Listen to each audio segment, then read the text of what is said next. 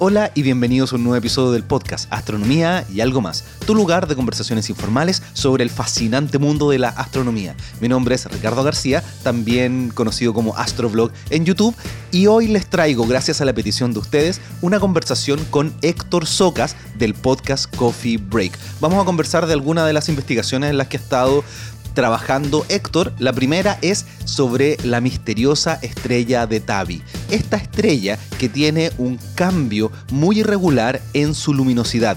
¿Por qué ocurre? ¿Cómo se descubrió? ¿Y cuál es la investigación que hizo Héctor? Es parte de lo que vamos a conversar.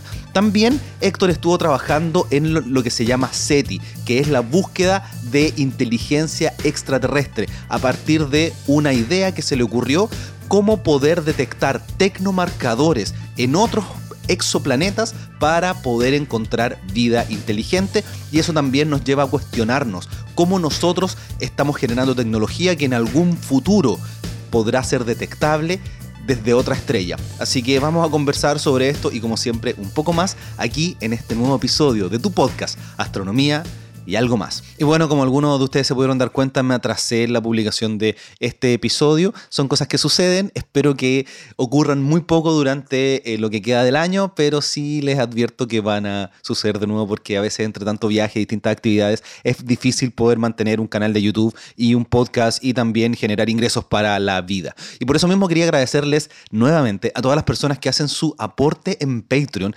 Gracias a ustedes es que yo puedo costear todos los gastos básicos que tiene la creación de un podcast, que es ancho de banda, que es software, que es ir y hacer las entrevistas a, los astrónomos, científicos, a veces tomar Uber, etcétera, etcétera. Así que muchas gracias a las casi 60 personas que están haciendo sus aportes mensuales desde un dólar hasta 20 dólares.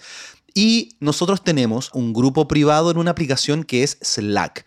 Hay muchos de ustedes que son Patreons, que me apoyan en patreon.com slash astroblog y que aún no se han incorporado a Slack. Yo prontamente quiero hacer un encuentro virtual con ustedes, con los patrocinadores, con las personas que apoyan este podcast. Así que si estás en Patreon y no te ha llegado el mail o no te metiste a Slack o no supiste cómo hacerlo, escríbeme a ricardo.astroblog.com o escríbeme a través de Patreon. Yo voy a estar revisando, voy a estar atento a revisar todos los mensajes en Patreon para poder entregarles el vínculo y el acceso a este grupo de Slack. Slack es una aplicación muy, muy buena que uno la puede ver desde el computador, desde una web app o incluso en el teléfono. Así que es una muy buena herramienta de comunicación. Así que eso. Y quería comentarles algo sobre las aplicaciones para poder escuchar podcast. Yo durante mucho tiempo utilicé Downcast. Después cuando empecé a utilizar Android, pero ahora volví a iPhone, eh, empecé a utilizar una que se llama Pocketcast. Pero esta aplicación fue comprada por NPR, que es la National Public Radio, entonces como que quizás en algún futuro no va a ser tan buena porque no incentiva a los podcasters independientes como yo, como Coffee Break, como muchos otros podcasts, así que empecé a cambiarme de aplicación, empecé a utilizar Overcast, que tiene una función de velocidad variable que está de verdad increíble, pero el layout que tiene no me gustó, así que espero si me pueden dar recomendaciones de aplicaciones. Evox, por otro lado, que tiene una aplicación, tiene varias cosas que a mí no me agradan mucho. Por ejemplo, que ponen publicidad al inicio cuando esto yo lo estoy haciendo absolutamente gratis para ustedes. Y mm, entonces que pongan publicidad, etcétera, no es no es algo que yo encuentre muy bueno. Yo preferiría pagarle directamente a la gente de Evox para que ellos tuviesen un ancho de banda como corresponde, en vez de poner publicidad que a ustedes no les interesa al inicio de algunos episodios. Entonces, bueno, no, no soy muy fanático de la aplicación de Evox. Eh, sí me encanta la comunidad que tiene. Muchas personas escuchan a través de Evox y dejan comentarios increíbles. Yo estoy siempre atento, pero siento que todavía tienen que trabajar un poquito más en su aplicación. Y en el caso de Pocket Cast, hasta ahora es la que más me gusta. Y lo otro que quería comentarles, que no sé si resulte, pero se los voy a estar comentando, estoy haciendo todo lo necesario para poder también ser incluido en Spotify, porque hoy día Spotify es el segundo lugar donde más se descargan podcasts. El primero es Apple Podcast, el segundo es Spotify y el tercero, digamos que es Overcast. Y después el resto de las aplicaciones con menos de 2% de las descargas de podcast. Entonces, bueno, todo eso porque si a ustedes les gustan los podcasts, están escuchando podcasts y quería hacer ese comentario y ya me alargué demasiado en esta introducción, así que los dejo con este episodio, el 132 del podcast Astronomía y algo más.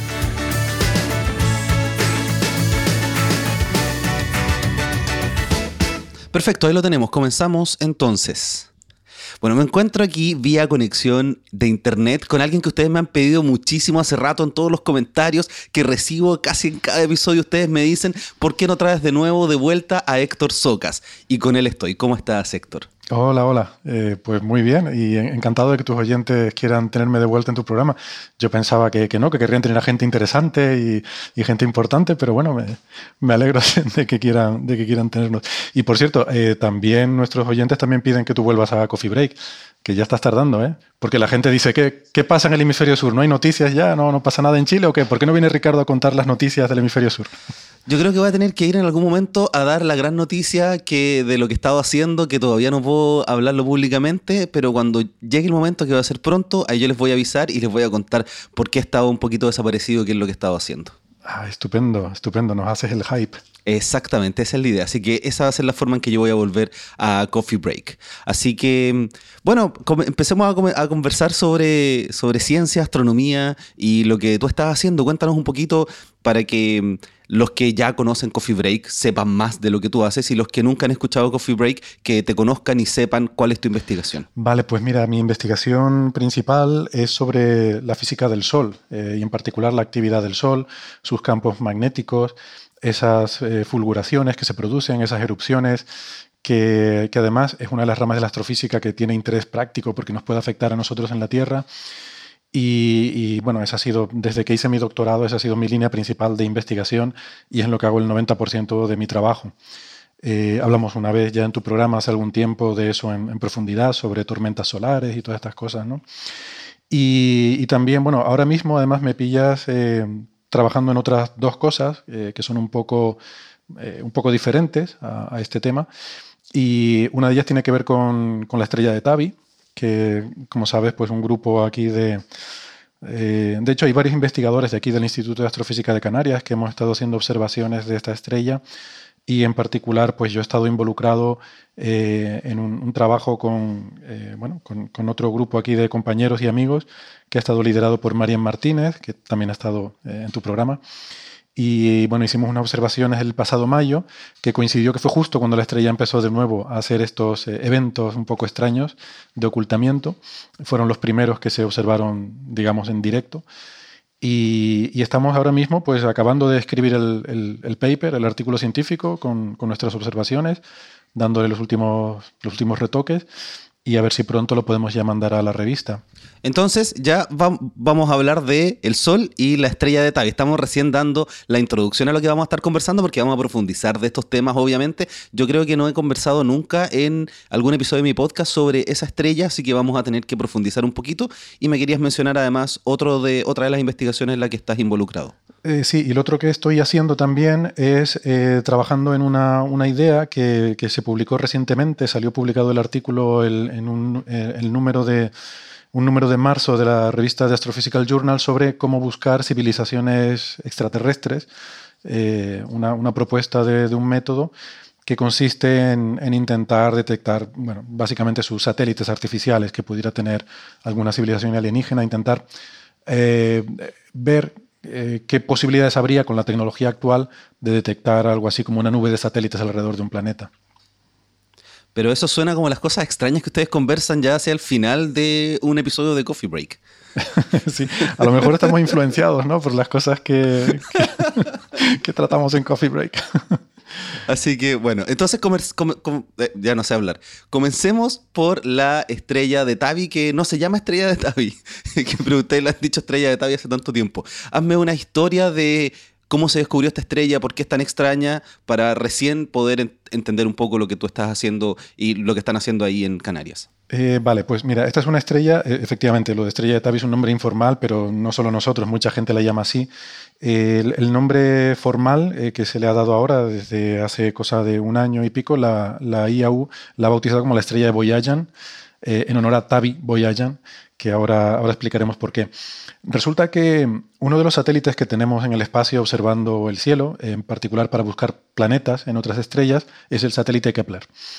Y entonces este satélite eh, estuvo durante cuatro años observando un determinado campo de estrellas en la constelación del Cisne.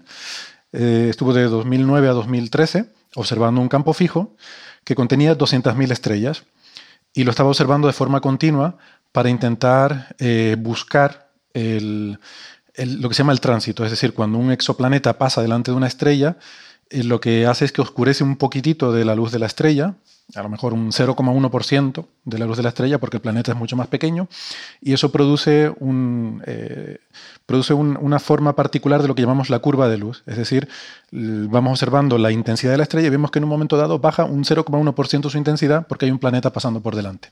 En general, cuando los astrónomos me explican eh, los tránsitos, hacen exactamente lo que tú estás haciendo con las manos, que es dibujar la curva de luz va avanzando en el tiempo, después bajan las manos porque llegan ahí a cuando decae la cantidad de luz y después lo hacen de nuevo. Como este es un episodio de solo audio y todas las veces que han explicado tránsitos lo hacen así, tengo que contar que generalmente mueven las manos y que se imaginen ustedes la curva de luz. De hecho, si quieren, vayan a Google y pongan curva de luz para que se imaginen lo que está haciendo Héctor con sus manos. Exactamente. Estoy haciendo el dibujito de la curva con las manos. sí.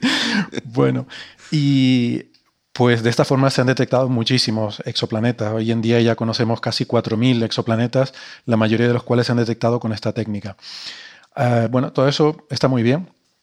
Eh, en un momento dado hubo un grupo de, bueno, iba a decir astrónomos aficionados, pero no solo astrónomos aficionados, sino en general de, personas interesadas por la ciencia, que formaron un grupo llamado Planet Hunters, cazadores de planetas, que se les ocurrió la idea de mirar a ojo los datos de Kepler, porque esos datos son públicos, de esas 200.000 estrellas, eh, ponerse a mirarlos a ojo para ver si había algo que se le hubiera, eh, se le hubiera escapado a los eh, algoritmos, a los ordenadores que están analizando todas estas, todos estos datos. Es una cantidad de datos enorme y estos se analizan con ordenadores que buscan esa esa huella de tránsitos, esa cosa que yo estaba dibujando con las manos, pues hay unos programas que buscan eso para detectar cuando hay un planeta.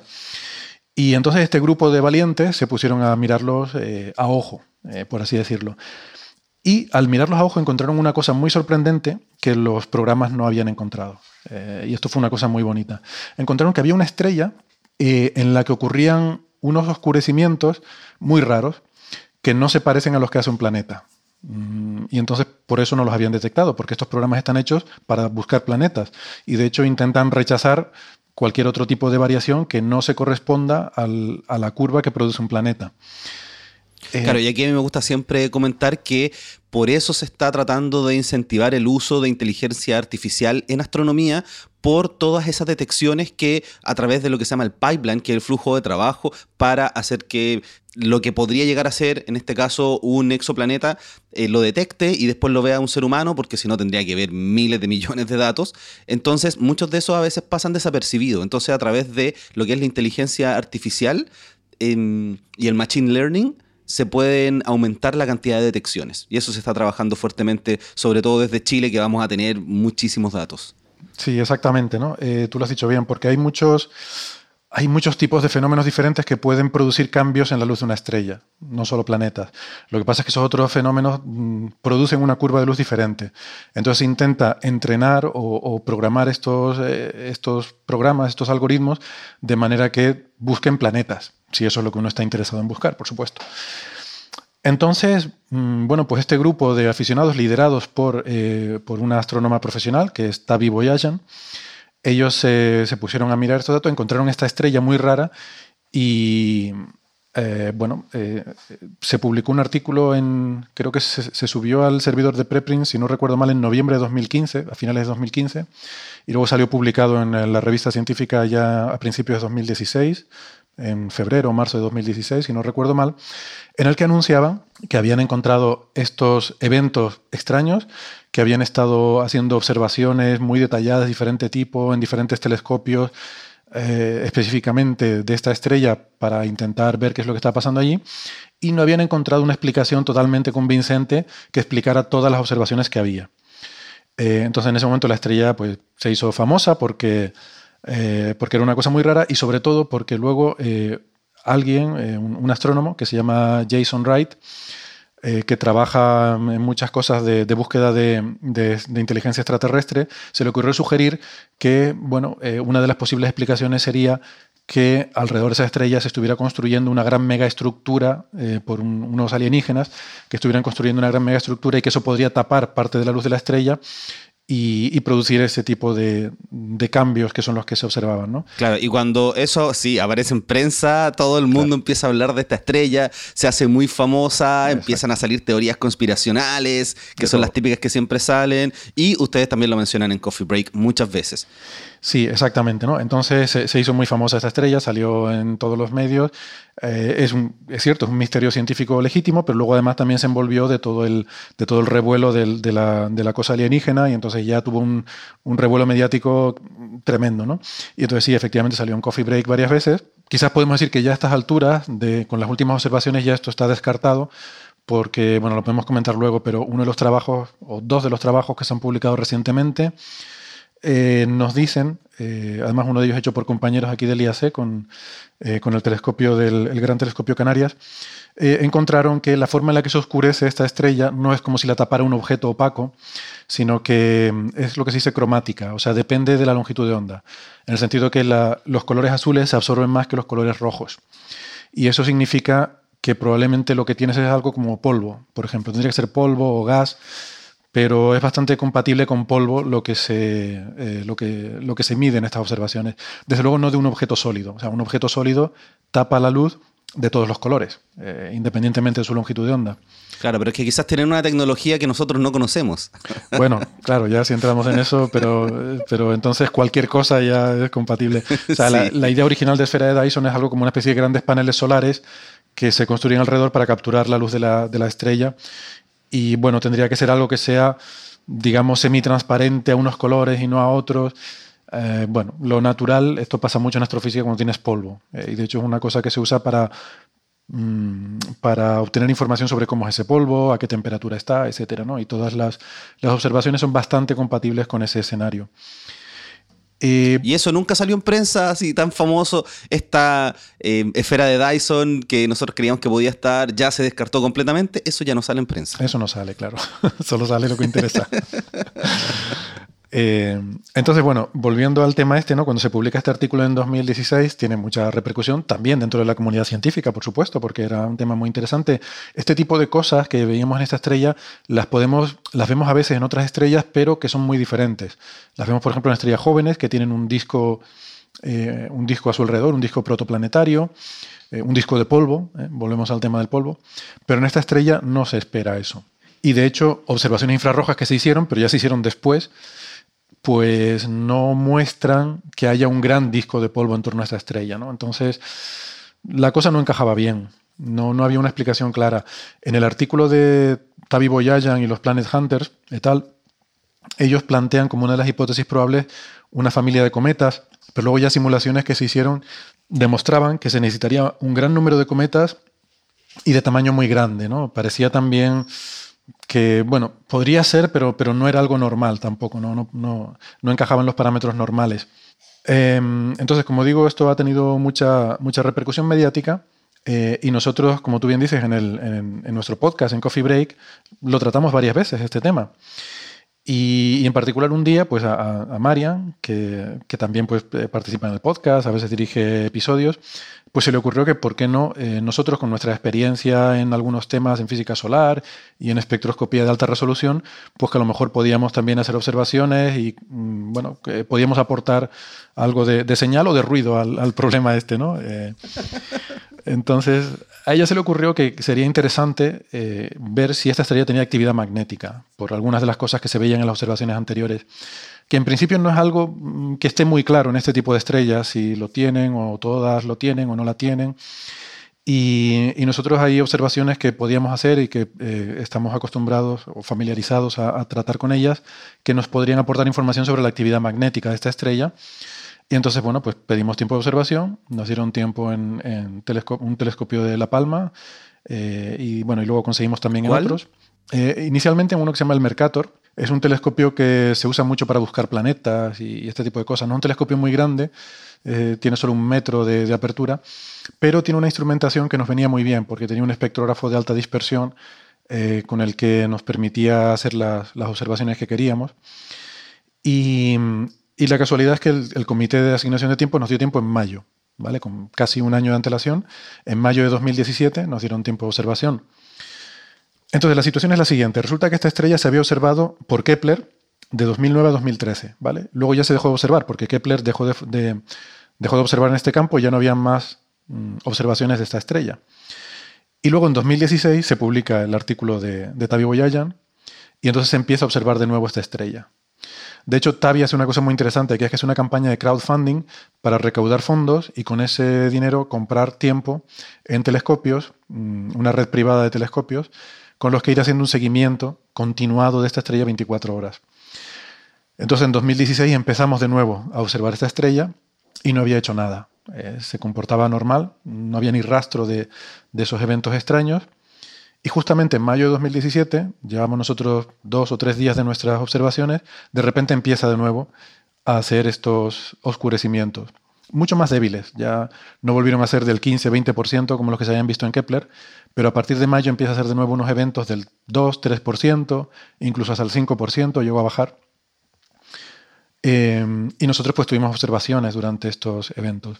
Entonces lo que en principio iba a ser una campaña para intentar observar eh, la estrella mm, en su estado normal, pues nos encontramos con que por casualidad teníamos datos también de la estrella mientras estaba oscurecida y mientras estaba normal y nos planteamos que podíamos, teníamos la oportunidad de ver si había cambios en el espectro que nos pudieran dar información sobre qué es lo que está produciendo esos oscurecimientos. ¿no? Claro, eso es lo bonito de la astronomía, que uno espera hacer algo, pero a veces el cielo te regala otra cosa, y en este caso les regaló la estrella de Tavi, no en su máximo momento, pero sí en, un, en una parte que era interesante. Sí, sí Entonces me imagino que ahí lo que querían hacer era mirar la polaridad, porque mirando la polarización uno puede medir un poco los campos magnéticos Cuéntame ahí qué es lo que estaban tratando de hacer. Sí, eso sería lo ideal. Eso sería lo ideal. Lo que pasa es que nosotros no teníamos, eh, para, para, medir polarización necesitas telescopios mucho más grandes. Eh, y nosotros no teníamos, Mercator no tiene instrumentación para eso. Y con la estrella de Tavi las medidas de polarización que se han hecho ya son en telescopios grandes de 10 metros, como, pues eso, como el Gran Telescopio Canarias, como creo que con el Keck también se ha hecho alguna. Eh, ya necesitas telescopios de, esto, de, muy grandes para hacer este tipo de medidas. Eh, nosotros lo que hicimos es eh, analizar otro tipo de, variables, de parámetros, que no te dan tanta información como la polarización, pero por lo menos te pueden indicar si hay actividad magnética. No, puedes saber los detalles, pero por lo menos puedes saber si hay actividad o no.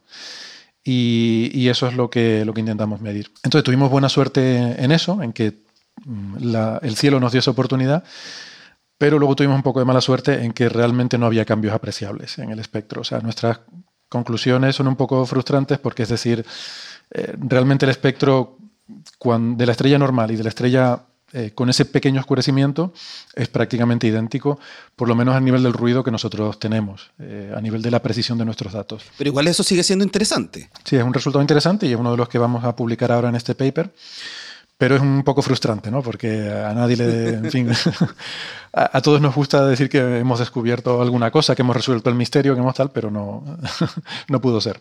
Em, pero bueno, es lo que hay. Lo, que pasa es que fue muy difícil y de hecho, bueno, le dedicamos un programa entero de Coffee Break a explicar las, eh, sobre todo las frustraciones que nos encontramos, porque hubo varias veces en las que encontramos cosas eh, que pensamos que eran súper interesantes. Sí, yo voy a vincular ese, ese episodio acá en las notas de, de, este episodio para que puedan ir a escuchar los, que, los pocos que quedan que aún no lo, no lo han hecho. Ah, vale. Bueno, es un episodio un poco extraño porque ahí hablamos sobre todo de fracasos. Eh, normalmente en la ciencia se habla de los éxitos, de las cosas que te salen bien.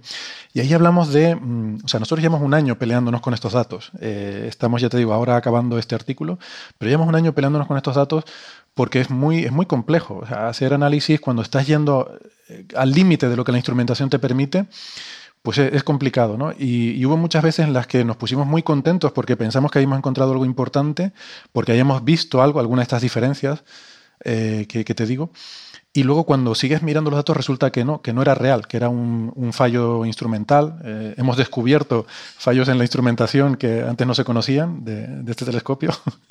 y es, eh, como te digo, es frustrante porque crees que has descubierto algo y resulta que cuando te pones a mirarlo en detalle. Eh, quizás esa es una de las cosas que tiene la ciencia, ¿no? que eh, el escepticismo y la autocrítica es muy importante porque tú quieres estar bien seguro antes de anunciar nada de que realmente lo que tienes es cierto. Entonces tú mm, te, autocriticas tu propio resultado eh, para, que, para asegurarte de que realmente lo que tienes es verdad, ¿no?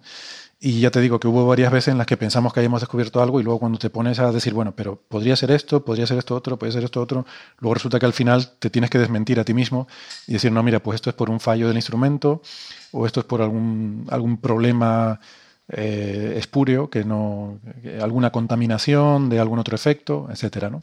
Claro, pero igual eso, en este caso, siento que es bastante natural porque no están estudiando algo que se conozca, sino que están haciendo el estudio de un fenómeno que es extraño y que lo están empezando a mirar y que cuando uno parte con este tipo de fenómenos, uno se empieza a dar cuenta de, en este caso, problemas de instrumentación, problemas de ruido, problemas de detección, de metodología, que nunca se habían cuestionado porque es totalmente nuevo. Entonces, la ciencia avanza así, uno empieza a cometer, cometer errores, a tener problemas, hasta que uno sabe que toda la instrumentación está correcta, que la metodología es la adecuada para poder hacer las detecciones que corresponden. Entonces, si bien no es el resultado que ustedes querían, que era decir, nosotros descubrimos que la estrella de Tabi tiene este, este fenómeno por esta razón, sí ayudan al acervo de conocimiento que en algún momento nos va a poder permitir explicar este fenómeno, creo yo. Exactamente, exactamente. Y, bueno, al final sí que hay, bueno, hay un par de resultaditos ahí interesantes que son novedosos que han salido de esta investigación y que bueno, pues estamos orgullosos de haber podido contribuir nuestro granito de arena a todo este gran esfuerzo internacional, que además ha sido una cosa tremenda porque nosotros nos vimos envueltos en una vorágine eh, que no te puedes ni imaginar, a la que no estamos acostumbrados, porque en mayo, cuando empezó esta estrella a, activarse de nuevo, pues eh, inmediatamente todos los astrónomos del mundo empezaron a querer observar esta estrella y se montó una especie de gran colaboración internacional, o, digamos, una colaboración internacional que ya existía porque eh, había mucha gente interesada en este problema y Tavi Boyajan ha liderado un poco, ha organizado a mucha gente para pues para estar preparados, para en el momento en que la estrella se activara, estar preparados para observar y demás. Em, y bueno, pues nos vimos un poco envueltos en esta gran colaboración. Em, eh, y de hecho, bueno, este artículo que estamos escribiendo, pues también eh, Tavi Boyajan y, otros colaboradores son también, eh, forman parte de los coautores del artículo, ¿no? estamos también en contacto con, con, ellos y nos vimos envueltos en una, en una dinámica de astrofísica en tiempo real, que es algo que no suele ocurrir. Normalmente Quiero decir, normalmente no suele haber prisa, ni suele haber urgencias en astrofísica. O sea, tú, una estrella está ahí y va a estar ahí mañana igual y va a estar pasado igual. Es raro que tú digas, está pasando algo, tenemos que observar. Claro, eso ocurre básicamente con las supernovas y el año pasado con la kilonova. Y sería. Hay muy poquitos campos, ¿no? Hay, hombre, hay algunos casos como estallidos de rayos gamma, claro. cosas así, donde de repente pues, hay una alerta y todo el mundo a ponerse a observar allí, ¿no? Pues aquí fue algo parecido. Tavi lanzó una alerta cuando empezaron estos oscurecimientos para que todo el mundo pudiera observar con lo que tenía y gente que tenía lo que se llaman propuestas de, de, target of opportunity, propuestas de, objetivo de oportunidad, eh, son propuestas que tú pones para decir, bueno, quiero observar esta estrella, pero cuando ocurren estas condiciones. Entonces, en vez de asignarte un tiempo, que es lo normal, como a nosotros nos dijeron, pues tú vas a observar en mayo, pues ahí se queda esa propuesta guardada, archivada, aprobada para decir, bueno, en caso en el que ocurra esta condición, inmediatamente el telescopio eh, pasa a, estar bajo tu control o, pasa a, estar para la observación que tú has pedido. Eh, entonces nosotros en aquel momento, pues como estaba pasando todo esto, empezamos a pedir, eh, digamos, en otros telescopios, a pedir tiempo extra por este procedimiento de urgencia para decir, oigan, está pasando esto, por favor, déjennos observar eh, en este o en aquel telescopio, ¿no? Eh, y bueno, y conseguimos algunos datos adicionales que nos han venido muy, muy bien para esto, ¿no? Ahora, lo que yo encuentro muy interesante que ustedes viniendo de la física solar, del estudio de nuestra estrella, tengan habilidades especiales para poder hacer un estudio de este estilo porque en general los astrónomos no manejan tanto los campos magnéticos de las estrellas. Creo que eso es muy interesante porque se van mezclando áreas que eh, cuando ustedes partieron haciendo física solar, sobre todo en Canarias, nunca pensaron que iban a estar estudiando una estrella que tiene un comportamiento inusual. Y eso es lo hermoso de la astronomía que nos permite ir mezclando diferentes áreas, diferentes conocimientos para poder aportar en resolver los grandes problemas. Sí, sí, sin duda. O sea, yo no diría que sabemos más, hay gente que son expertos en magnetismo de estrellas, por supuesto, y no voy a a, decir ni que sabemos más que, esta gente ni nada, pero sí que es verdad lo que tú dices, que tenemos experiencias un poco diferentes, ¿no? Y que siempre es bueno ver un problema desde diferentes puntos de vista y nosotros, pues, pues a lo mejor pues, podemos aportar un, punto de vista que, que, es a lo mejor un poco diferente al que tiene mucha de la gente que está trabajando en este tema, y, y eso es útil. Eh, y la astronomía, como dices tú, además es una disciplina en la que cabemos todos. Eh, la disciplina, en la astronomía cabe todo el mundo porque abarca todo el universo. O sea, es que desde la gente que trabaja en física de partículas, desde las cosas más pequeñitas, eh, hasta la gente que estudia cosmología, todo eso cabe en, en astronomía. ¿no? La, eh, en ese sentido, la verdad que es un, campo muy bonito y, yo creo que vale la pena eh, hacer énfasis en que realmente la ciencia mm, necesita que, haya un poco esta polinización cruzada entre diferentes ámbitos porque puede dar lugar a, no sé, a, investigaciones o a resultados que a lo mejor de otra forma no aparecerían. Y yo sí que veo que es un poco un problema que hay hoy en día, que hay demasiada especialización, ¿no? que cada uno trabaja a lo mejor en un campo muy específico, que está bien porque así sabes mucho de ese campo, pero, pero creo que la ciencia necesita que haya más colaboraciones cruzadas entre diferentes ámbitos. Absolutamente. Cuéntame por qué si las observaciones fueron en mayo del año pasado, estamos en mayo del 2018, están todavía escribiendo la publicación. Porque es muy difícil. es que... es que es lo que tú, lo que tú decías, ¿no? Que cuando estás intentando hacer algo, eh, este telescopio además no está pensado para estrellas tan débiles, y entonces muchas de las cosas que estábamos intentando hacer se hacían por primera vez en ese telescopio y surgieron muchos problemas, porque no está hecho para eso. Y, claro, eh, el darnos cuenta de esos problemas, buscar la forma de resolverlos, eh, todo eso. De todas formas, hay que decir que es lo habitual. ¿eh? en general, en, por lo menos en astronomía, desde que tú vas y observas hasta que acabas realmente teniendo los resultados y publicándolos, un año no es nada disparatado, es un tiempo bastante razonable. Hay trabajos que se prolongan incluso varios años, desde que tomas los datos hasta que eres capaz de entender todo lo que está pasando ahí y puedes tener una publicación. Claro, ese, es el punto importante, porque la gente cree que uno toma los datos y está todo listo el trabajo del astrónomo es básicamente lo que hace con los datos, no es la toma de datos. La toma de datos la hace el observatorio con sus técnicas. Quizá algunos astrónomos van al observatorio a hacer la toma de datos, pero el trabajo importante es lo que viene después, que es hacer, pasar esos, esos datos a través de programas, a través de algoritmos, a través de lo que sea, hasta con lupa si es necesario, y obtener resultados a partir de esos datos. Pues sí, y también el, tener acceso al telescopio también requiere muchos meses de, preparación. Eh, se tarda tiempo en preparar una, propuesta de tiempo de observación en la que tienes que plantear un, problema, un objetivo y demostrar que con las observaciones que pides se pueden avanzar en esos objetivos y tienes que preparar una, fin, un informe, una propuesta que sea convincente para un panel de expertos de que lo que quieres hacer tiene sentido y no es un desperdicio de tiempo de telescopio. ¿no? Como, eh, como bien sabes, los telescopios son instrumentos muy caros y que, que, tienen, bueno, que hay mucha presión y mucha, hay mucha gente que quiere usarlos y, hay mucha competencia por usar un telescopio.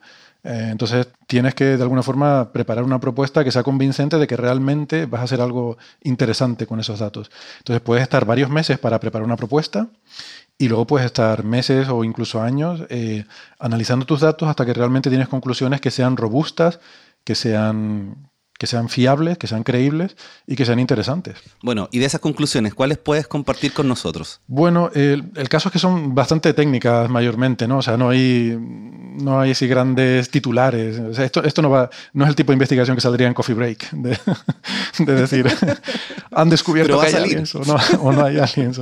Bueno, sí, pues saldrá, pero, pero por la historia previa que, llevamos, ¿no? no sobre todo yo creo que lo interesante es ese episodio en el que yo te decía que hablamos que es un episodio un poco a lo mejor aburrido porque, porque hablamos de las frustraciones, eh, pero yo creo que al que le interese entender cómo funciona la ciencia por dentro le puede interesar ese episodio porque, porque se ve realmente las dificultades. Normalmente se divulgan los éxitos, se divulga se ha descubierto tal cosa, se ha encontrado tal otra, pero las cosas que salen mal o las cosas que crees que eran una cosa y luego eran otra, eso no se suele contar porque no es, no es épico, no es glorioso, no tiene...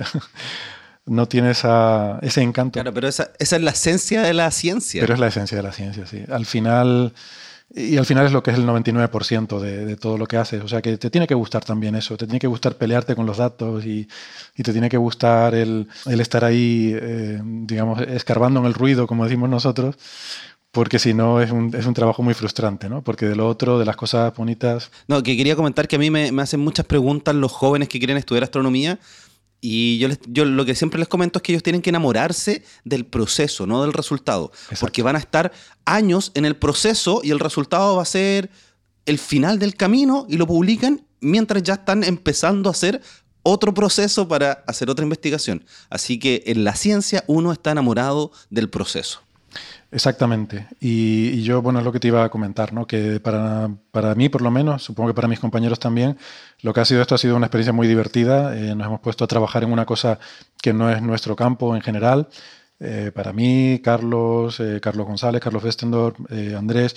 Marian sí que tiene un poquito más de experiencia en, estrellas, un tema al que le dedica algo de tiempo, pero, pero tampoco es, una cosa, es una línea mayoritaria o principal de trabajo. Y ha sido muy divertido ponernos a hacerlo, hemos aprendido mucho todos.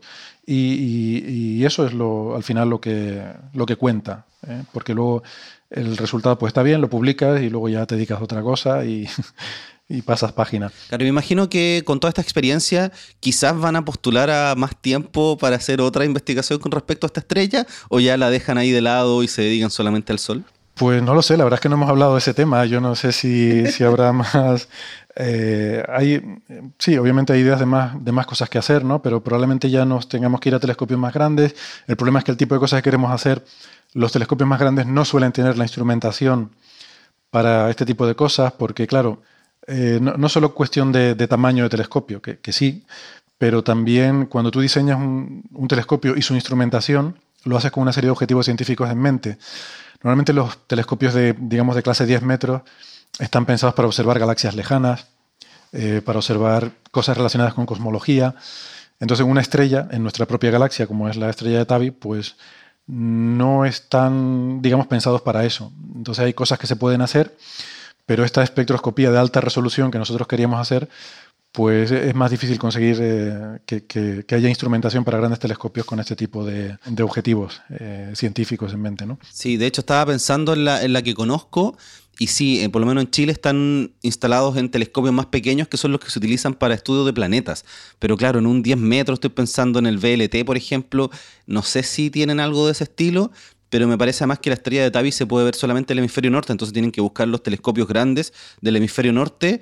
Y bueno, yo recuerdo que cuando estuve visitando el Instituto de Astrofísica de Canarias, vi que tenían astroingeniería, pero de forma increíble, haciendo muchos instrumentos, muchas cosas, así que quizás antes de ponerse a observar, de repente tienen que empezar a desarrollar el instrumento para instalar en un telescopio y poder hacer la observación que necesitan. Sí, también es una cosa de, depende de cuánto interesante te parezca que es este problema, eh, porque esto al final, mm, yo creo que visto en el contexto de la astrofísica globalmente, no pasa de ser una estrella casi anecdótica, ¿no? O sea, es, evidentemente un misterio y tal, pero no, o sea, lo que sea que esté pasando en esta estrella es algo peculiar, eh, probablemente, pero que, no es representativo de cómo, de cómo son las estrellas en general. Entonces, probablemente no sea un tema que justifique una gran inversión, que justifique hacer un instrumento para un gran telescopio, que son cosas caras, y no va a resolver los grandes problemas de la astrofísica, de la cosmología, etc.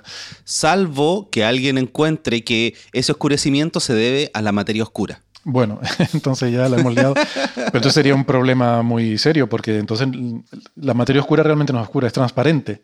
Se supone que no interactúa con la luz, entonces. No, por eso, pero si de alguna forma lo. Yo sé que no lo hace, pero si lo hiciera, ahí todos pondrían dinero para poder investigar esa estrella. Claro, exactamente. ¿Qué es lo que pasaba? Yo estaba pensando ahora que, está, que estábamos conversando, lo que pasaba con el cambio en la, lo que ocurría con Mercurio, que, que el semieje precesa. Entonces como que era, era un detalle que se movía, pero eso se explica gracias a la relatividad de Einstein. Entonces, un, problema tan menor nos lleva a una teoría que cambia la forma como entendemos el mundo. Entonces, tampoco hay que dejar de lado estas cosas como la estrella de Tabi que, que podrían parecer anecdóticas, pero también podrían llevarnos quizás a una física que no conocemos. Claro, totalmente de acuerdo. Uno nunca sabe, es verdad. en ciencia nunca sabes qué es lo que te puede dar la pista de, una gran revolución, ¿no? Entonces, sí, tienes razón, no, sabes. Y yo tampoco soy un experto en definir cuáles son los criterios para decidir dónde hay que poner más recursos o qué es lo que hay que investigar, no, no lo sé, no, no tengo ni idea, ¿no? O sea, a mí me parece que todo hay que investigarlo y todo es importante, pero evidentemente al final alguien tiene que tomar decisiones, ¿no? De, dónde se invierte el dinero, dónde, porque no, los recursos no son infinitos, desgraciadamente, y entonces las cosas que son finitas hay que repartirlas de alguna forma y yo no sé cómo hacerlo ni cuáles tienen que ser los criterios. Bueno, ahí gracias a Coffee Break nos vamos a estar enterando si es que ustedes arman algún proyecto para poder seguir estudiando esta estrella. Y ya que estamos hablando de la estrella de Tavi, tú me mencionaste que también estabas metido en un proyecto para encontrar o, que tiene relación con seres extraterrestres. ¿Por qué? ¿Cómo? Pues eh, realmente no, te lo sé explicar de, una forma así que, quede bien. Eh, la, la, respuesta honesta y real es porque se me ocurrió una idea un día y dio la casualidad que era diciembre, y entonces cuando se te ocurre una idea en diciembre hay una ventaja, que es que enseguida llegan las vacaciones de Navidad y te puedes poner a tienes tiempo libre para trabajar en esa idea.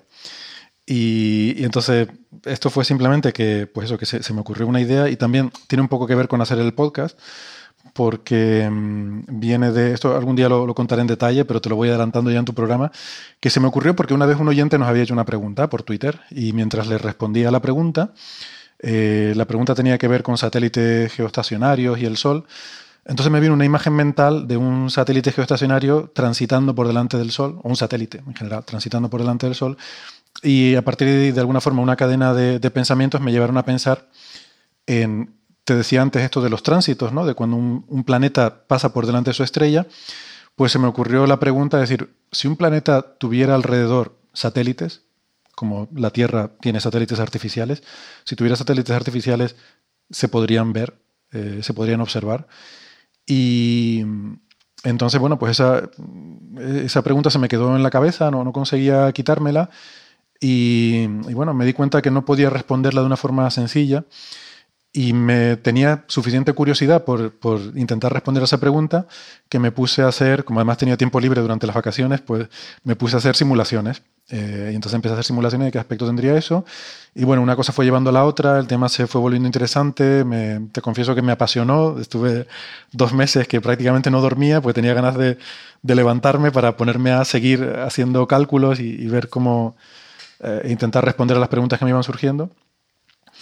Y bueno, pues en fin, eh, llegué a una serie de conclusiones y de, y de, y de razonamientos que mm, al final me pareció que, que era suficientemente interesante como para escribir un, artículo con eso. Lo que pasa es que, claro, yo tenía mucha inseguridad porque es un tema que me era completamente ajeno, no solo a mí, sino a todos mis compañeros. O sea, es un tema SETI, eh, SETI es eh, la búsqueda de inteligencia extraterrestre, es un tema serio de investigación, hay gente que trabaja en eso, científicamente, digo, pero, pero aquí no. O sea, ninguno de mis compañeros, yo no conozco a nadie que trabaje en ese tema y entonces, pues yo no sabía si lo que yo estaba planteando era una tontería. Hombre, me parecía que no, porque me había, primero me había informado, había visto qué es lo que había publicado. ¿Y se le había ocurrido esa pregunta a alguien más o no? Porque cuando tú le hiciste, a mí me pareció fascinante la pregunta, porque son esas preguntas que, que parecen obvias, pero que llegar a preguntársela es muy difícil. Y cuando uno lo hace, como que, oh, sí, pues si tienen satélite, deberíamos ser capaces de alguna forma de verlos. Pues sí, yo, o sea, lo primero que pensé, digo, esto seguro que se le ha ocurrido a alguien. Entonces mi primera reacción fue mirar en, eh, la literatura científica si, alguien había mm, planteado esta pregunta y este problema y, no encontré nada. O sea, encontré muchas otras cosas, pero, pero no encontré nada sobre esto de, buscar satélites y tal. Y me pareció interesante porque mientras investigaba sobre el, me documentaba sobre este asunto, me di cuenta de que hay, o sea, esto es lo que se llaman tecnomarcadores, ¿no? Tecnomarcadores son cosas que nosotros podamos observar en otras estrellas que nos indiquen que hay tecnología, que, que hay seres construyendo cosas artificiales. Resulta que todos los tecnomarcadores que hay son de, de ciencia ficción, son de, tecnología de ciencia ficción. Como antes hablábamos de las esferas de Dyson, en, hablando de la estrella de Tabi. Eh, una gran megaestructura alrededor de una estrella. Eso es algo que nosotros no, no tenemos, ni, ni somos capaces de, de hacerlo. Es ingeniería no ya a escala planetaria, es a escala de sistema solar. Eso está totalmente fuera de nuestras capacidades. Y claro, todas las cosas que hay propuestas por ahí, de cosas que podríamos observar en otras estrellas que indiquen que hay alienígenas inteligentes, son todas cosas de ciencia ficción. En algún episodio que conversé con la gente del SKA, el SKJ, me mencionaban, pero no sé si hay algún artículo o algo, que si existe alguna civilización que tiene un aeropuerto en un radio de unos 20 años luz de distancia, con el SCA, cuando esté completamente funcionando, o sea, mucho tiempo más, vamos a poder ser capaces de detectar esa señal que emite eh, los radares o no sé lo que tengan en ese aeropuerto. Sí, es que esa es la otra, exactamente. Es el, eh, digamos que el único tecnomarcador que había hasta ahora que no sea de ciencia ficción es buscar ondas de radio. ¿Vale? Buscar ondas de radio es lo que llevamos haciendo desde los, 70, desde los años 70, es lo que consiste el SETI tradicional. Eh, pero eso hasta ahora no lo hemos conseguido y en parte tiene que ver porque son súper débiles las señales que... O sea, ver algo a distancias interestelares, eh, tenemos que tener en cuenta lo enormemente grande y vacío que es el espacio. Entonces, a distancias interestelares, apenas hace poco que empezamos a ver planetas. O sea, cosas mucho más pequeñas que planetas no somos capaces de ver. Y las señales de radio en particular tendrían que ser señales muy, muy fuertes o eh, lo que tú dices, ¿no? El usar el SKA para poder captar toda la señal combinada de una estrella y poder observarla. Eso es cierto, pero si tú no sabes que hay un aeropuerto en ese sitio, tú vete a pedirle a alguien que te dé todo el SKA para tú observar durante una semana una estrella. ¿Por qué? No, a ver si tiene un aeropuerto. Te van a decir que no. ¿Vale? Hay 200.000 millones de estrellas en la Vía Láctea. ¿A cuál vas a apuntar el SKA? Eh, si le apuntas una noche a cada uno, vas a tirarte 200.000 millones de noches para poder observar todas las estrellas de la, de la, galaxia. Entonces, eso no es viable. Claro, la, gracia es que en radio uno puede mirar también de día, pero sí, bueno, igual necesitas mucho tiempo. Necesitas mucho tiempo, ese es el punto. ¿no? Si tú no tienes, si tú no sabes dónde mirar, eh, es impráctico eh, ese tema. La búsqueda en óptico tiene una ventaja, que es que, como te decía, Kepler observa 200.000 estrellas y TESS va a observar muchas más estrellas o está observando, está observando ya. Entonces en óptico, porque puedes hacer imagen, puedes observar muchas más estrellas y eso te, da más estadística y más probabilidad de éxito. Pero claro, no hay muchas cosas que seamos capaces de ver en otras estrellas eh, en el óptico. ¿no? Tendrían que ser cosas tan grandes casi como planetas. Por eso hasta ahora los tecnomarcadores que hay son de ciencia ficción. Y sin embargo, este de los satélites ya sí que es tecnología real, cosa que existe. O sea, en vez de pensar que es una cosa grande, puedes pensar que es una nube de cosas pequeñitas, pero que que se extienden, ¿no? la, propia nube en sí sí que es del tamaño planetario. Mm, bueno, lo que plantea el artículo es decir, ¿qué cantidad, qué densidad de estos objetos, de estos satélites necesitaríamos tener para poder detectar algo en otras estrellas? Y bueno, y se, responde a esa pregunta y básicamente sale un número que es del orden del 0,01% de, toda el área esté cubierta por, por objetos. Entonces ya a partir de ahí podrías detectar eh, con nuestra tecnología actual. Y en comparación, ¿nosotros cuánto tenemos? Esa es una buena pregunta. Eh, nosotros, o sea, sería mil millones de veces más de lo que tenemos ahora. O sea, que con nuestra tecnología, con nuestros satélites, no se nos podría ver otra estrella. Pero aquí hay un, tema.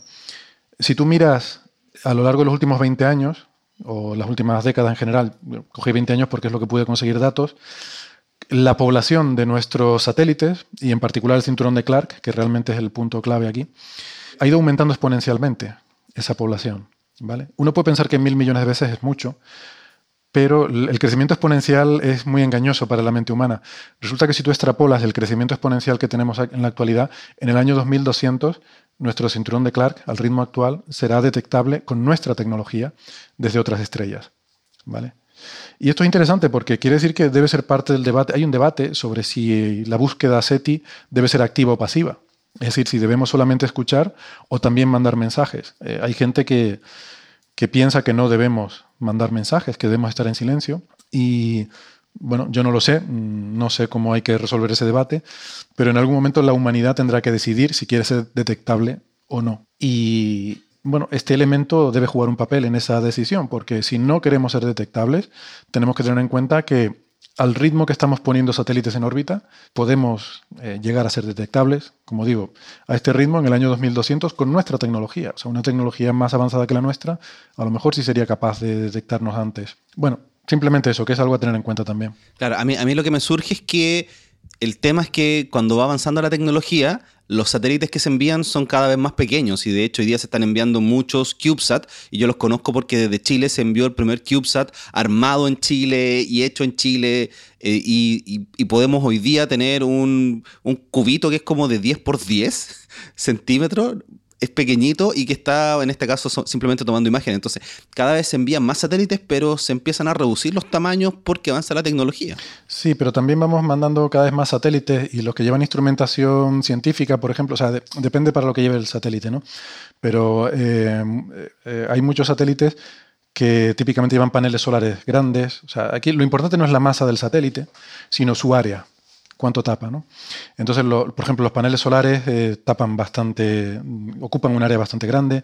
Ya vamos empezando a mandar cosas plegadas que luego se desplegan en el espacio, eh, sus paneles solares. Entonces, el, eh, si bien es cierto que el, tamaño por satélite va disminuyendo, el área global que vamos cubriendo en el cinturón de Clark cada vez va siendo más grande. Pero además, cada vez empezamos a enviar satélites a otros lugares, porque tenemos algunos que están bastante más lejos que solamente orbitando la Tierra, y también algunos de esos se caen, como pasó ahora con esta nave china que cayó hace poquito. Sí, eh, hay que decir que hay, sobre todo hay dos tipos de satélites fundamentalmente, ¿no? que son los que están en lo que se llama en órbita baja, que son la mayoría, el dos tercios de nuestros satélites, y la órbita baja es los primeros mil kilómetros de altura, eh, y bueno, es relativamente fácil y barato llegar a órbita baja, ¿no? Con cohetes poco potentes se puede llegar y es barato poner satélites allí.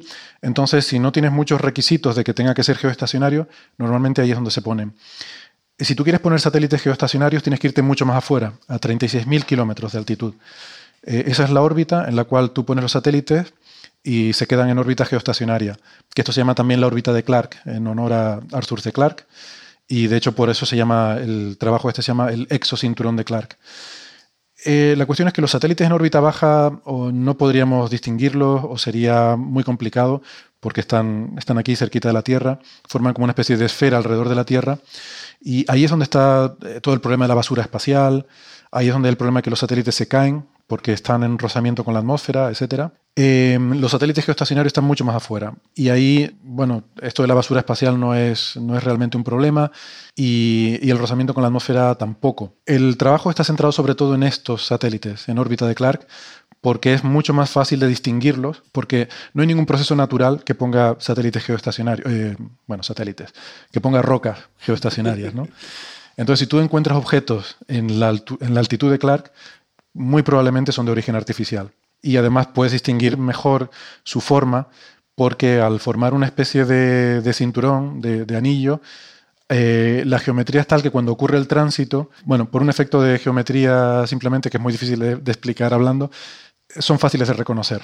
Son más fáciles de distinguir que los que tienes en la órbita baja. Ya, entonces, eso es lo que quería entender.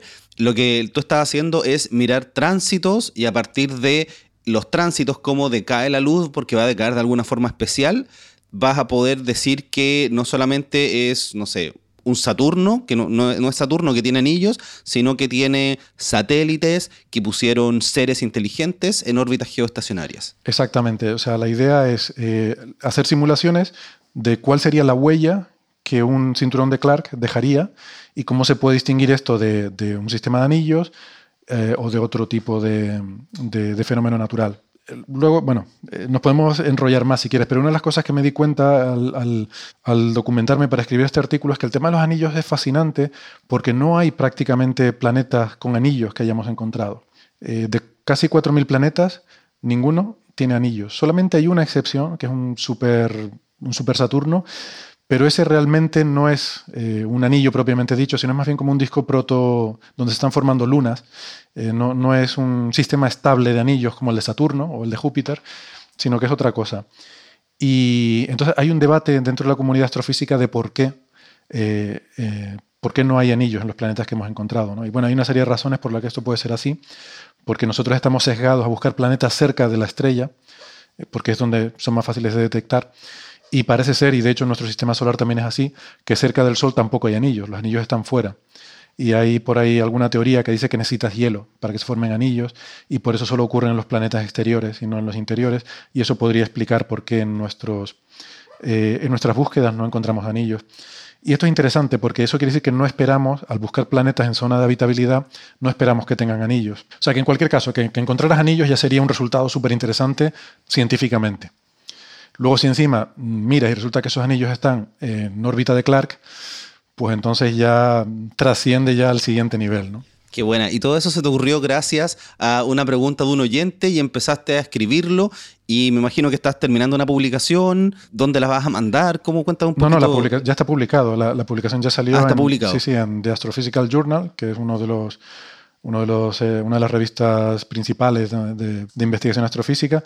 Y aquí, claro, como te decía, ¿no? cuando lo envié estaba un poco nervioso, porque te estaba contando antes y no terminé de contar la historia, porque digo yo, a lo mejor es una tontería todo esto que estoy diciendo, ¿no?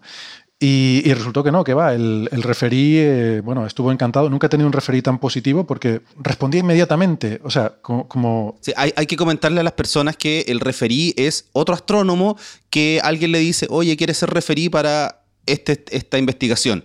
Eh, me imagino que tú has, sido referí o quizás te han pedido ser referí para otras publicaciones, es un par, por eso se dice peer review, está referido por los pares, por otros astrónomos astrofísicos. Exacto, o sea, el editor cuando recibe un artículo se lo envía a uno o más expertos en los que confía para pedirle un informe de si este artículo es un filtrado, es para decir, aquí no se publica cualquier disparate, tiene que realmente ser científicamente interesante. Entonces, bueno, el referí suele ser un experto en el tema, al cual el editor le envía, eh, le envía los trabajos para que los critique y de sugerencias y demás. Y bueno, normalmente es una pesadez. A mí cuando me piden ser referido a un artículo, pues es aburrido, no te apetece, no, es, un trabajo que no te pagan y que ni siquiera te puedes poner la medallita porque es anónimo. Entonces ni siquiera puedes decir, eh, ah, fui, yo fui el referido de tu artículo, porque no, se supone que tiene que ser anónimo para que puedas eh, criticar con libertad. Entonces lo haces como un poco a regañadientes y...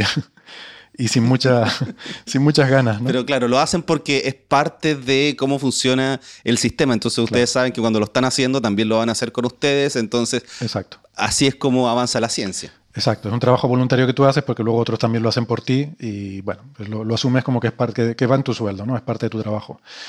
Y entonces, pues como te decía, este referí pues estaba, estaba entusiasmado con el trabajo y me dio ideas muy buenas que ayudaron a mejorar el artículo, pero significativamente.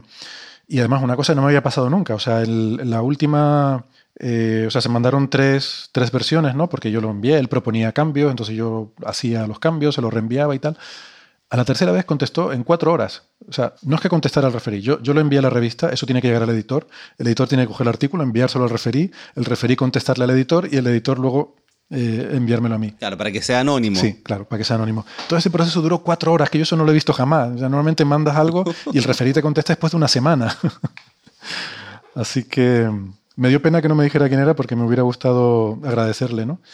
Y, pero luego, además, la comunidad ha tenido una reacción muy, muy positiva al trabajo, porque, eh, bueno, me han invitado, en, la semana pasada estuve dando una charla por teleconferencia en el departamento SETI de la Universidad de Berkeley, que, son expertos en esto. O sea, son la gente que trabaja en esto y me invitaron a, dar una charla sobre, sobre este tema, ¿no? O sea, que, que no, no solo no lo vieron como que era una tontería, ni tampoco lo vieron como intrusismo, como que a qué viene este ahora eh, que no sabe ni idea de lo nuestro aquí a decirnos lo que tenemos que hacer, ¿no? Eh, sino que al contrario, lo, lo, acogieron de forma muy positiva y me, la verdad es que me, no sé, me, animó porque ya te digo, yo estaba un poco nervioso con esto, de, digo, a ver si voy a meter la pata o a ver si me van a mirar mal, van a decir que, no sé, hay gente que se pone un poco celosa, ¿no? Si viene alguien de fuera, no sé, a, trabajar en algo en lo que trabajan ellos, pues a lo mejor no lo ven con buenos ojos. Pero la verdad es que se ve que es una comunidad mm, que en general son muy, muy positivos, ¿no? Y muy, tienen un espíritu muy positivo, con, o sea, muy científico. Esto de que cualquier aportación es bienvenida, y, es un tema muy complejo, claro, es, es, un tema muy peculiar porque no hay datos, es muy difícil hacer ciencia con cosas en las que no hay datos, y entonces yo creo que son una comunidad que valora mucho las aportaciones, eh, vengan de donde vengan, y bueno, eso está bien. Oye, suena muy interesante y qué bueno que, que pudiste conocer ese, ese ambiente y me imagino que después de esto te van a seguir surgiendo nuevas preguntas y vas a tratar de responderlas a través de, Esperemos que te, que te surjan en diciembre para que tengas el tiempo de desarrollarlas y puedas generar nuevos aportes en este sentido.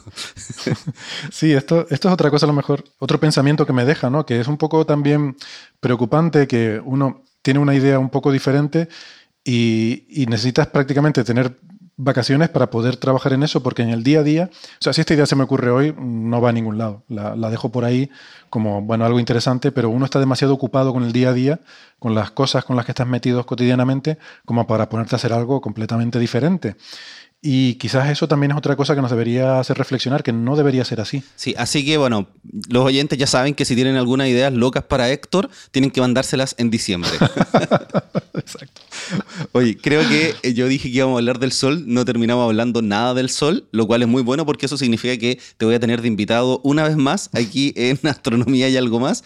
tengo que hacerte las preguntas que ahora siempre hago a los invitados y la primera es, si es que tuvieras la posibilidad de viajar en el tiempo y conversar con algún personaje de la ciencia, ¿con quién sería y por qué? Bueno, em, es, eh, es, una, es, una, muy buena pregunta. Yo creo que a mí me gustaría conocer a, a Hipatia de Alejandría. Hipatia de Alejandría. Eh, suponiendo que pudiera comunicarme con ella y entenderme, no digo ya por el idioma, sino por todo la, siendo una cultura tan, tan diferente, ¿no? Porque mmm, tengo mucha curiosidad por cómo podría ser hacer ciencia en aquella época, no solo por el tema de, bueno, la, en fin, porque era una cosa completamente diferente a como se hace hoy en día, por supuesto, sino también por el hecho de, ser mujer, de, de, de, cómo, o sea, cómo debe ser el día a día de una mujer que es una persona relevante en su época, en su cultura, en su sociedad, de, gran prestigio social.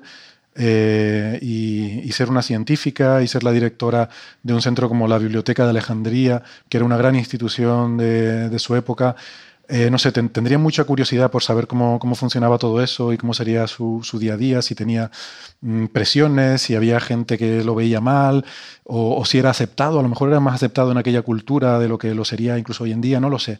Todo ese tipo de, de preguntas me, me, da mucha curiosidad. Además, es un personaje que siempre me ha resultado eh, muy fascinante por su, su vida y su final también trágico, dramático que, es un mensaje, por cierto, muy importante, ¿no? ese final trágico de la Biblioteca de Alejandría y de Hipatia, eh, es un mensaje sobre la importancia de la comunicación científica, de la divulgación y de, la que, la gente entienda, o sea, que la ciencia no debe ser algo en una torre de marfil de unos pocos aislados del pueblo, sino que la ciencia debe fluir también a, a, la sociedad y la sociedad debe poder beneficiarse de la ciencia y entenderla. Hiciste el mejor paso a la siguiente pregunta de algo muy interesante de la Biblioteca de Alejandría y la divulgación de la ciencia.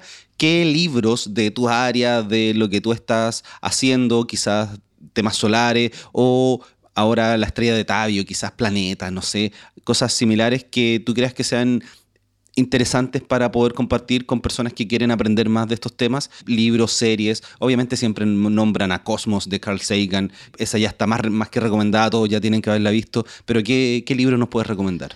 Bueno, pues hay, hay, un libro que yo solo he leído, solo he leído trozos, pero lo tengo muy bien recomendado. Me gustan mucho los trozos que he leído y sobre todo mi hijo lo está terminando ahora de leer y le encanta, así que lo voy a recomendar que es El universo para Ulises de nuestro amigo Juan Carlos Ortega que es un libro maravilloso que recuerda mucho a Cosmos en el sentido de que tiene esa facilidad de acceder a los conceptos y además tiene esa mezcla del, de la ciencia con el conocimiento clásico, eh, con las raíces del método científico llegando hasta los griegos. Eso está todo muy bien reflejado ahí también, es muy emocionante. Ese podría ser uno. De temas de, de, física a lo mejor más eh, exótica, estoy leyendo el de Kip Thorne, de eh, en español se titula Agujeros negros y tiempo curvo. Está, está muy, muy interesante. Y sobre el sol, eh, ya que me preguntas sobre el sol, recomendaría de nuestro compañero Manolo Vázquez. Eh, publicó un, un, libro que está disponible en Amazon, que no recuerdo exactamente el título, pero es algo así como El Sol, nuestra estrella, o algo más que una estrella, creo. El Sol, algo más que una estrella. Y bueno, si buscan Manolo Vázquez sobre el sol encontrarán, tiene también otro sobre el clima y demás, pero, pero bueno, sí, esas serían mis recomendaciones. Bueno, como siempre yo los voy a dejar aquí en las notas del episodio, que las pueden ver en cualquier aplicación a través de las que ustedes escuchan podcast, también en ebooks, en todas partes, así que ahí pueden hacer clic eh, y, y, ver esos libros. De hecho, dejo generalmente, si es que están en Amazon España, dejo el link directamente a Amazon España. Y antes de terminar, cuéntanos dónde te puedes seguir, los pocos que escuchan este podcast que no te siguen, cuéntanos un poco sobre Coffee Break, qué es lo que hacen, cuándo lo publican, para, como, como decía, los pocos que no los conocen, eh, los conozcan y vayan a, escuchar el, este podcast tan interesante de tertulia científica semanal. Mm, vale, pues bueno, a mí personalmente me pueden seguir en redes sociales, yo estoy en Facebook y en Twitter, soy arroba hsocasnavarro. Y, y luego... Cuidado con no poner Héctor Soca. Yo alguna vez tuiteé con Héctor Soca y me dijeron, no, no soy Héctor Socas, el que quieres escribirle. Vale, ah, sí, porque sí, exacto, si ponen hsocas eh, arroba gmail, no soy yo, eh, ¿vale? No, pero me, me, pasó en, en, Twitter. Ah, en Twitter. Ah, que, curioso. Que puse Héctor Socas. Ah, vale, vale. Arroba Héctor Socas, vale, no. Soy H. Socas sí. Navarro, vale, vale. bueno, sería otro Héctor Socas. Que... ¿Y por qué no tienes Instagram? Pues no lo, es que pues porque no doy abasto, porque realmente mm, ya con Twitter llevo el Facebook y el Twitter, tanto el mío personal como suelo llevar también el del programa, aunque más o menos todo el grupito que lo hacemos tenemos la, el acceso a la cuenta, pero al final suelo ser yo el que está ahí contestando mensajes y respondiendo preguntas y tal. Y es muchísimo trabajo y no, no me da la vida para más, la verdad. Exactamente. Es que yo ahora eh, me gusta mucho más Instagram, como que dejé un poquito de lado el resto de las redes sociales, ya no estoy tan activo en Twitter como era antes, eh, pero en Instagram sí soy muy activo. Ya, ya, pero Instagram está bien para la gente así guapa como tú, los, que tenemos mi careto, mejor, eh, no, mejor no pasamos por Instagram. Soy guapo. pero con los filtros uno queda bonito. Ah, eso sí, es verdad. Tengo que comprarme un móvil nuevo a ver si con eso mejoro, pero bueno. Y sobre el coffee break, sí, eh, pues eh, ahí estamos en diferentes plataformas, lo que prefieran, es en Evox y en iTunes y en, TuneIn también estamos.